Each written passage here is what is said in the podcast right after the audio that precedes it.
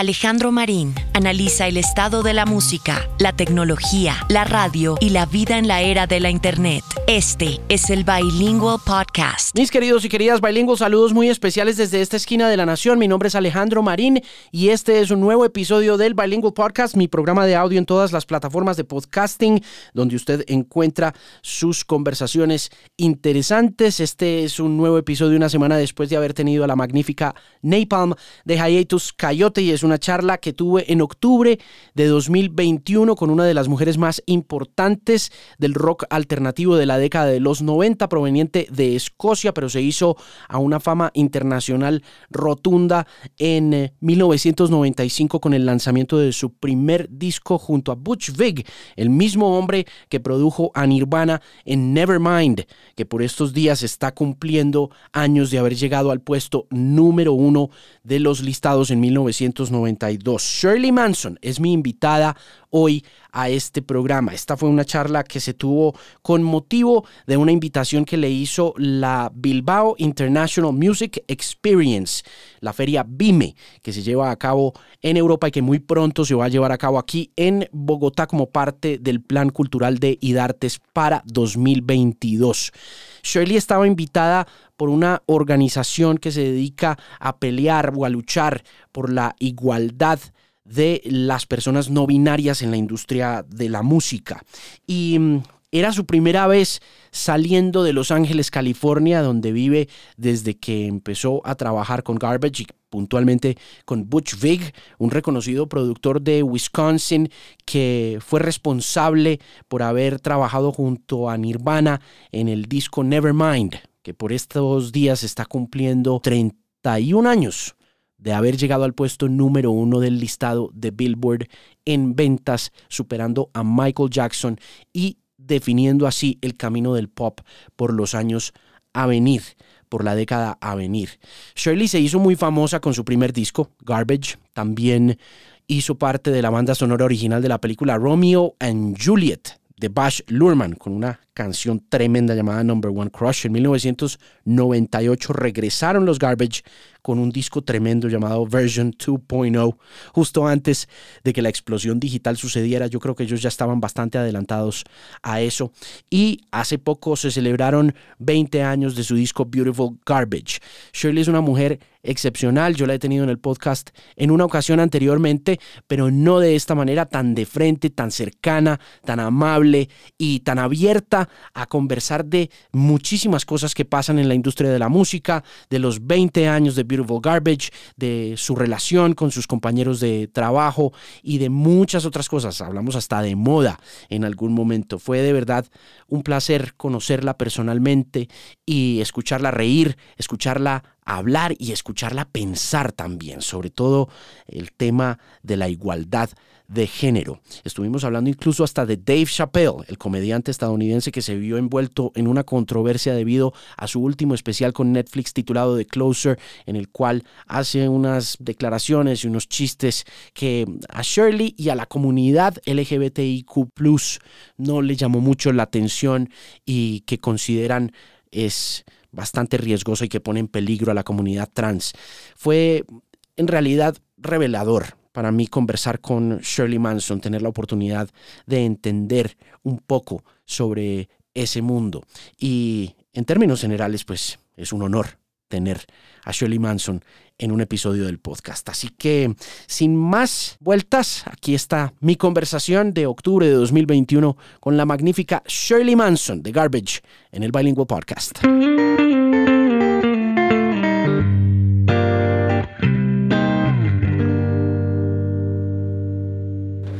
You have a great radio voice. Funny. Seriously, I'm not kidding. Oh, that is hilarious. Actually, I actually was listening to your podcast a few minutes ago, and I thought it was great. oh, thank you. How come you never pursued the radio I back in the '90s? Really stressful. really? Yeah. You do? Yeah. So why'd you decide to get into podcasting? Are you doing a podcast? I am doing a podcast. Okay. I didn't decide to get into it though. I got asked to do it. Okay. And then my manager was like, You're an idiot if you don't do this. So I did it. But I didn't think that I could, but doing it. Who asked you? Hrishikesh Hirway from uh, Song Exploder. He is amazing. Yes, he's great. And he just called me up and went, I'm, I want to start a new podcast and I want you to be my girl. okay. It's like, uh, okay. What was the idea behind it? Was it all about the 90s? No, it's about uh, one particular song in every artist's sort of career that took them somewhere new, like a jump that took them into a different arena. Okay. How many episodes have you done so far? Oh, I don't know. Probably around about 30. I'm on season three. Okay. Which one has been your favorite of all of them? Season three. Yeah? I talked to my heroes. Who did you talk to? I talked to David Byrne from Talking Heads. Oh my God. I talked to Patti Smith. Oh my effing God. Tell me more about that experience of talking to Patti it Smith. Unbelievable. I mean, it was really intense because I was so nervous and so starstruck that I couldn't really get my head into the game because I just kept thinking I'm talking to my idol. I'm talking to the woman that has had arguably the most influence on my entire career. But um, she she recited the lyrics to Pissing in a River, and she hadn't recited those lyrics since the 1970s. And she told me this just as she s- sits down to read them, and I was really, I mean, I was close to tears. It was wild. yeah, it, it has to be surreal. Yeah, it was really surreal. But, but was it uh, in person? No, no, because of bloody COVID. So we did it remotely. Okay. Has everything been done remotely? No, the first two seasons were in as close as you and I. Okay. but this third season, it was all done, almost all done remotely. You happy this thing is almost over? What thing? COVID? I was like, is he talking about my life? Is he talking about. um, yes, COVID has driven me insane. It's still driving me insane. I I've seen it on social media. It's driving me nuts. I hate it. Lots of us do. Yeah. But I know lots of people who've loved it. Who've Really? lo- yeah, who've loved being with their families, who've loved working from home. But you know, I'm, I don't ever work from home. I like working on. I like to travel and see the world, and I can't do any of that. It's driving me bananas. Although to, this is my first trip. It is. Yeah, and I've been a bit sort of uncomfortable and nervous because it seems like, wow, I'm around people, you know, like, whoa, this is weird, but it's also great.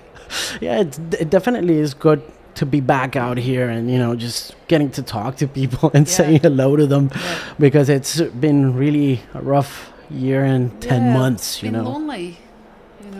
and, and, and, and, and, socially turbulent, yeah. right? Yeah, I mean, I live in Los Angeles, and when we went into lockdown, you know, we had Donald Trump as president, and I found that very taxing to wake up to every morning. I found it very depressing, very full of hate and wickedness, you know. Um, and we had all the Black Lives Matter protests literally outside our ho- our house. You know, we, we live in Hollywood, so it was very close to where we lived, and to see people still having to justify why they should be treated equally m- broke my heart on a, on a daily basis. Why do you think it's so endemic? Racism in the States. Why, why is it so hard to, for Americans to get over that?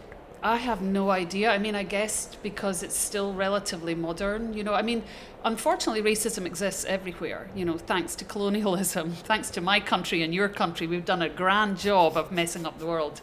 Um, and teaching people that somehow white skin is better than black skin. And, and unfortunately, black people and brown people and, and Asian people have had to fight this bizarre craziness that we've all been taught you know, for centuries at this point. Um, that's what that's what you know those marginalised folks are up against, and it's insanity, and it it it it really is dismaying. Do you think the Black Lives Matter movement has made things better? Other than just making injustice visible uh, very clearly, has it advanced the civil rights movement more than, say, it did back in the 60s with Martin Luther King Jr. and stuff? Well, I'm white, so I'm probably not the best person to ask, you know, answer Okay. that question. I think we'd have to ask our black and brown compatriots, you know, how they feel. I am grateful, however, that we are all beginning to talk about it, and I'm grateful to social media that's not allowing cops to, to kill people willy nilly in a sort of, you know, hidden, clandestine way. Like a big thanks to people with their phones. It's shining a light on brutality and racism and hatred and intolerance, and that is a good thing that we are finally really being forced to, to look at it. Hmm. Because until you look at it and accept it and acknowledge it, you can't fix it. Are you worried that fascism is back in such a big way, and do you think it's gonna go away? It's just a fad. Maybe the the whole Trump thing helped out, and now that he's gone, it's probably gonna go down as well.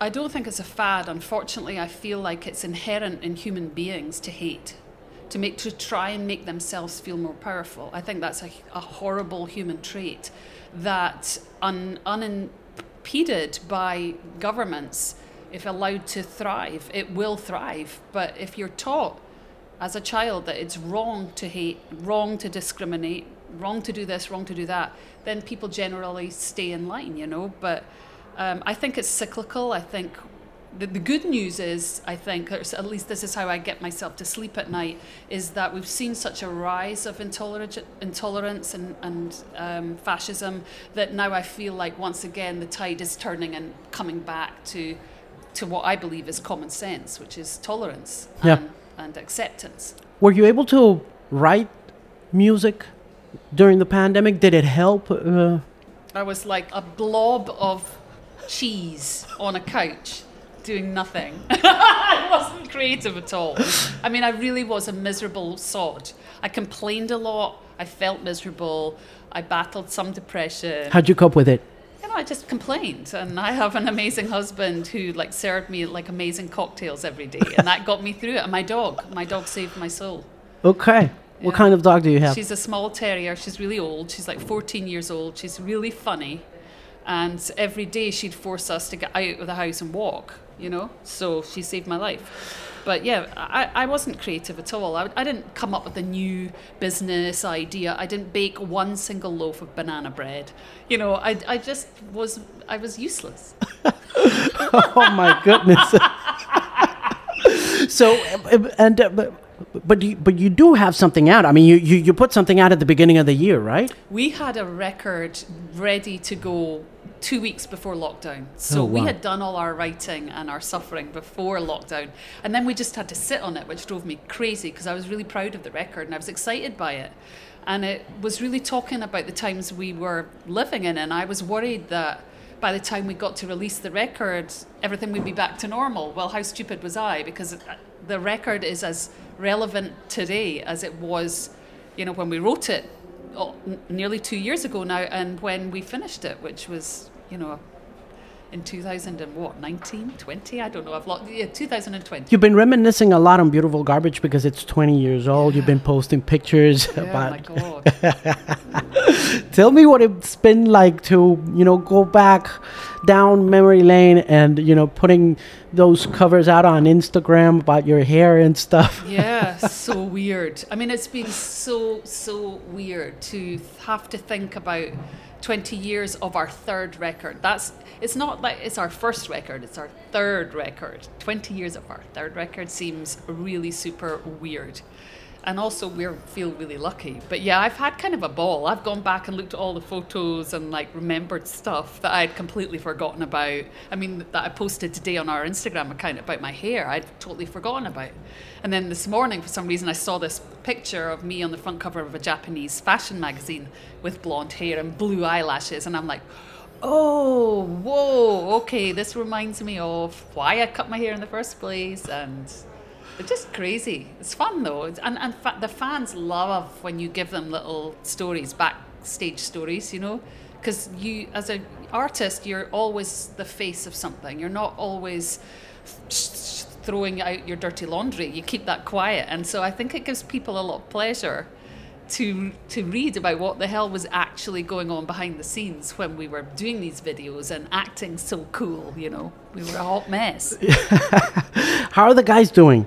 They're great, you know. It's it's funny like we drive each other mad. We've been together almost 30 years. That's amazing, isn't it? It's surreal. Um, but they're my brothers and I really love them and we can still get along, which is a miracle because we literally drive each other insane. I mean, there have been times when we don't even really speak to each other, you know, it's just sort of grunting at each other and huffing and puffing. But we're in a good place right now, you know. I think everyone was surprised by how well the new record was received. Like, we expected a lot of pushback because it's very political, it's very opinionated. we expected people to really be aggressive and dislike the record in a funny way. And then we were really shocked when everybody was like, wow, this is like one of the best records of your career. We were like, whoa. And so everybody's in a good place, feeling confident, you know, um, and I think everyone feels like, wow, we really did survive. You've survived for over 30 years. Yeah. I, I mean, It's like for rock and roll, That's that's. an eternity. It's an eternity. It is. I mean, you know, when we think about all the people, a lot of the bands that we would share stages with in festivals 30 years ago, they haven't been able to keep going the way we have, which, you know, I feel, I feel very lucky. Do you miss anything about the 90s? All of it. Yeah. no, I'm joking. Um, I miss being, you know, young and feeling like, like absolute unlimitless energy. I miss that because I was like a, I mean, I, I don't even know how to explain it. A fire, you know, just. And I'm not so much like a fire anymore. I like to be in bed and like you know early and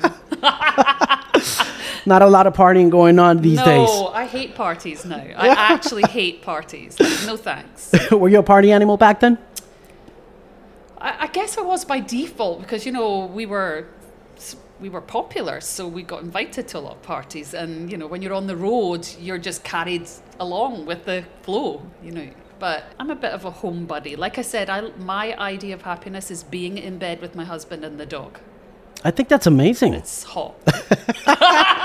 I think that's really amazing. You know, I think that's, um, uh, you know, I gotta say, I love your boots. Yeah, they're great. Yeah, I Thank mean, you. I love them too. Where'd you get them? I got them online. They're, they're Alexander McQueen, I have to confess. They're posh.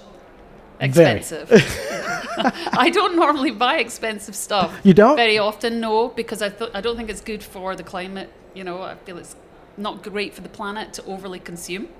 So when I have to have something, that's the only time that I'm like, you know what, I haven't bought a pair of shoes in three years. I'm going to buy them because I'm crazy about them. I can't live without them. What's your take on climate and and, and how we we're dealing with this thing? Is, is, are we do we really make a difference by making these decisions, this particular personal decisions, given the fact that most of what's happening regarding pollution comes from corporate interests? And you know, sometimes when you try to do something for the environment, such as yourself, when you say you don't want to overspend. Then you look at it, you know, and you say, "Well, big companies are still out there, you know, polluting Yeah. the environment. So, are we really making a difference, Shirley?" I think we, well, I believe that personal responsibility is important. Like, I am a maniac about recycling and have been for as long as I can remember, for 20 years minimum. Sure, it might not make the biggest impact, but I think if each person makes an effort, we're certainly relieving some of the pressure. But you're right. I mean, it's mystifying to me that governments are not acting on this because they don't want to have to deal with it on their watch. It's like children. They're like, we don't want to deal with this. This is too big. It's gonna like it's gonna cost us money. So we're just gonna pretend it's not happening and leave it to some other generation of government. You know, it's insane. It literally strikes me as being insane. So, whilst we have to deal with insane politicians, it makes me able to sleep at night that I'm at least trying my best to do at least my small part because if I don't do anything, I'm going to literally go insane. Yeah, definitely. I don't know why I'm laughing because it's obviously not a laughing matter, right? I mean, it breaks my heart when we have to watch little Greta Thunberg spend her youth fighting for the for the planet. It, I, I, I feel it's it's it's obscene. You Yeah. know, God bless her, she's doing amazing work, but like she should be having fun with her pals. I And agree. instead, she's a world activist, you know, and I saw her the other day dancing uh, to "Never Gonna Give You Up" by Rick See, Astley. that makes me happy then. That makes me happy. She deserves it. She deserves a good dance to Rick Astley. what do you make of what's gonna happen to her in the near future, given the fact that she spent her teenage years, you know, battling that big fight? I don't think she's going anywhere anytime soon. I think she will be a lifelong activist. I think it's in her blood, you know. Like Jane Goodall has been an amazing activist for as long as I can remember. You know, they do good work, they do brilliant work, and they are our heroes.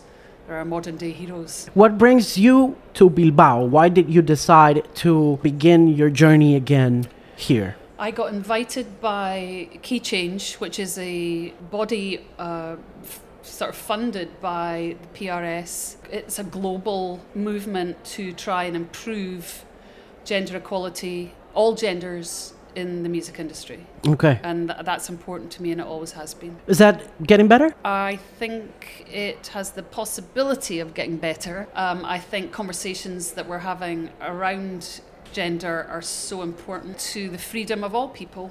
You know, um, we need better representation of all marginalized voices, and this is a start, you know, because once you utilize the language, once you have conversations surrounding issues that a lot of people still find difficult to grasp, like a lot of people struggle with non binary. They don't understand it. You know, the whole hoo ha about Dave Chappelle and trans peoples. It's like trans peoples have existed for centuries. This is not a new concept. It's not something someone's come up with for fun. It's like trans peoples exist, and we have to acknowledge that. It's our duty to acknowledge trans peoples, even though it doesn't jive with our binary idea of male and female. You know, we have to change our minds. And so conversations like this help. Did you watch the Chappelle I have not watched special? It. I have read um, the, you know, the, what do you call it? The quotes? The, yes, all the dialogue. You wouldn't give it a chance? I think that when you are poking fun at figures in power, that's satire and it's amusing. I think when you are demeaning vulnerable people, I think it's bullying. You know?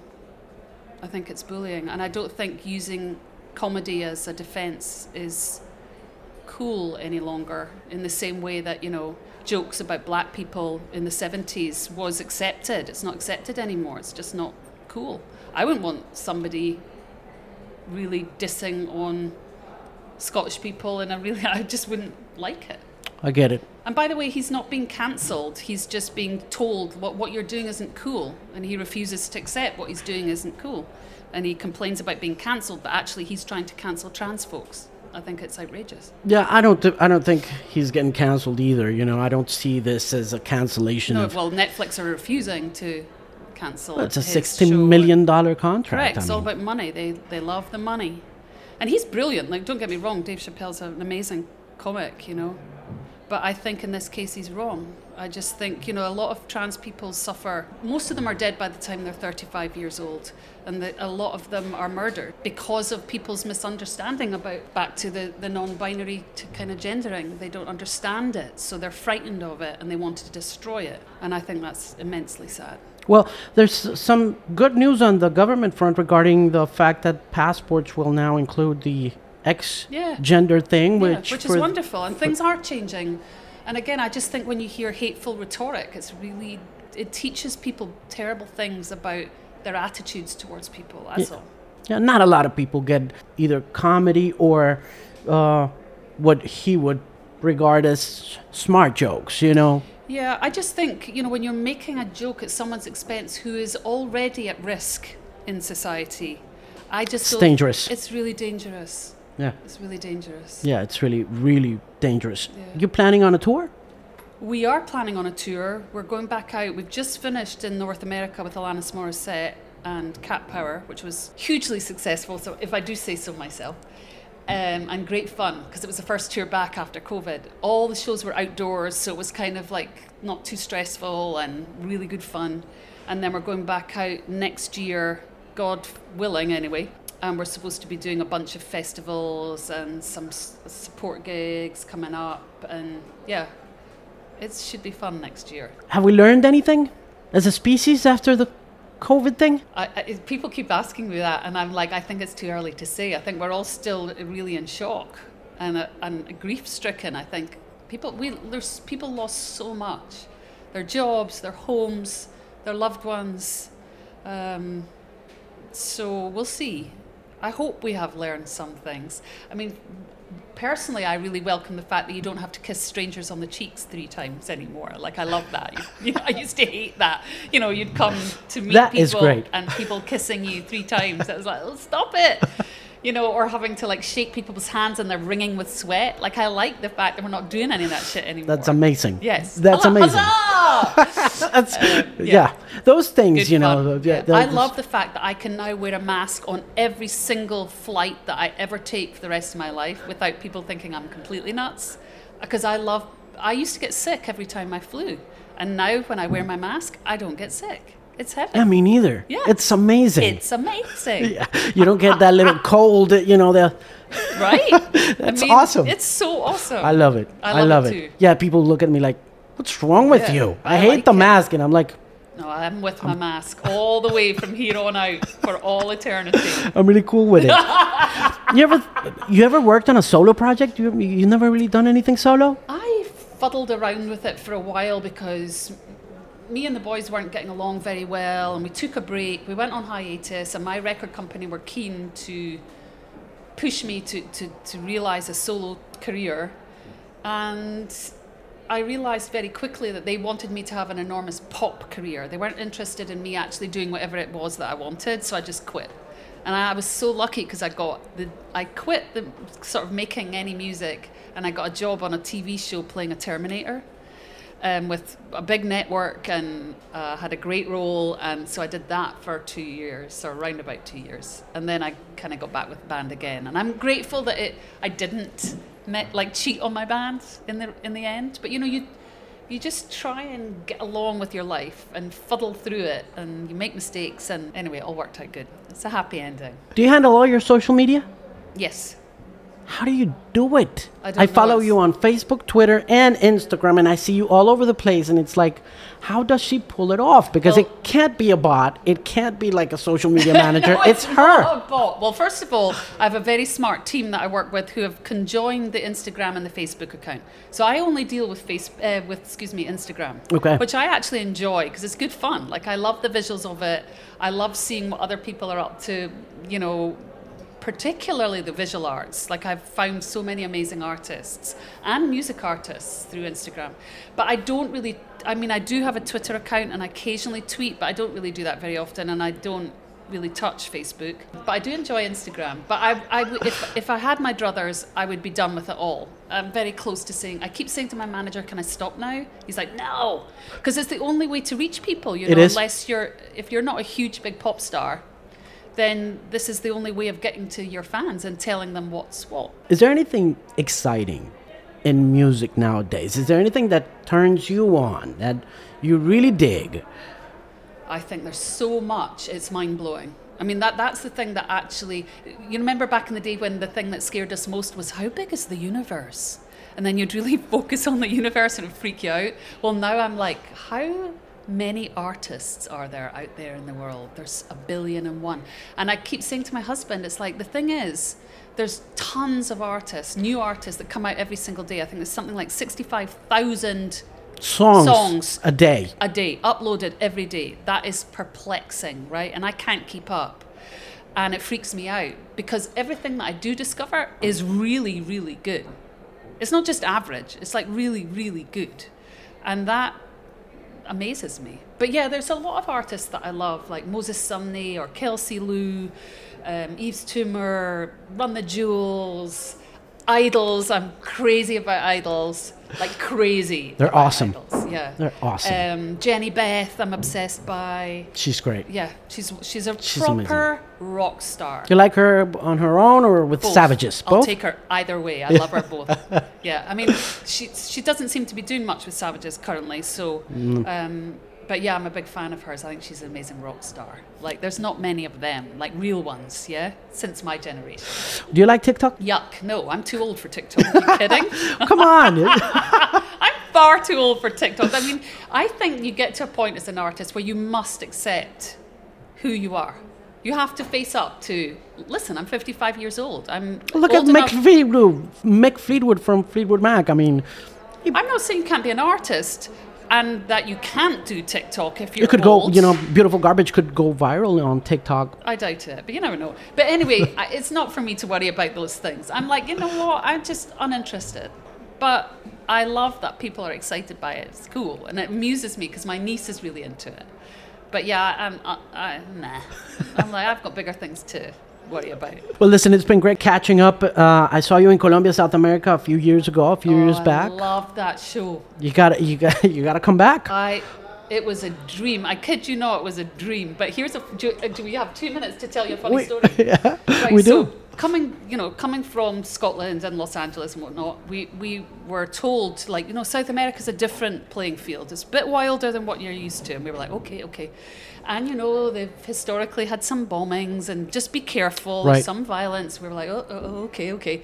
So anyway, we get a police escort to the show, and we have policemen on bicycles, uh, motorbikes in front of us, and they're taking us to the show, and it feels really cool, very rock starish. And then all of a sudden, we end up taking a weird diversion, and everyone starts to get a little uncomfortable. Like, where the hell are we going? We end up on some like housing estate. And we're all get, getting nervous because we've been told that sometimes Western people, like from America or whatever, Would get kidnapped. right? See, we're, we're like, whoa, what is happening? This is really crazy. And then the van stops and we're freaking out, like freaking out. Of course. Turns out our police escort just took a wrong turn and ended up in a cul-de-sac. It was completely like sweet and cute and not Naive. all. Yeah, it was really funny, but we were shitting ourselves. Like I thought it was really funny Colombian story. Is all I'm saying. But we had a ball. I remember like just coming out on stage and it just being like magic, like dark. It was so dark, inky blue sky, and all these lights, and everyone was singing, and I was just like, this is amazing. Yeah, we were going nuts. It was amazing because we had waited for you guys for like 20 years. I just think that's how your people are, though. Like, you know, people are, I don't know.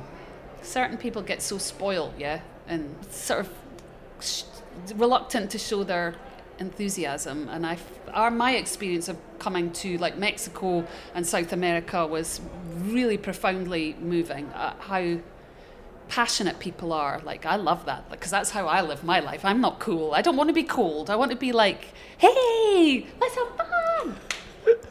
That's great. Well, listen, I look forward to seeing you in Latin America soon. From your mouth to God's ears that we return to Colombia soon. That would be amazing. Shirley Manson from Garbage, thank you very much for taking the time. Happy anniversary for Beautiful Garbage. Thank you so much. Thank you so very much. Muchas gracias. Gracias a Señor. ti. Hasta luego.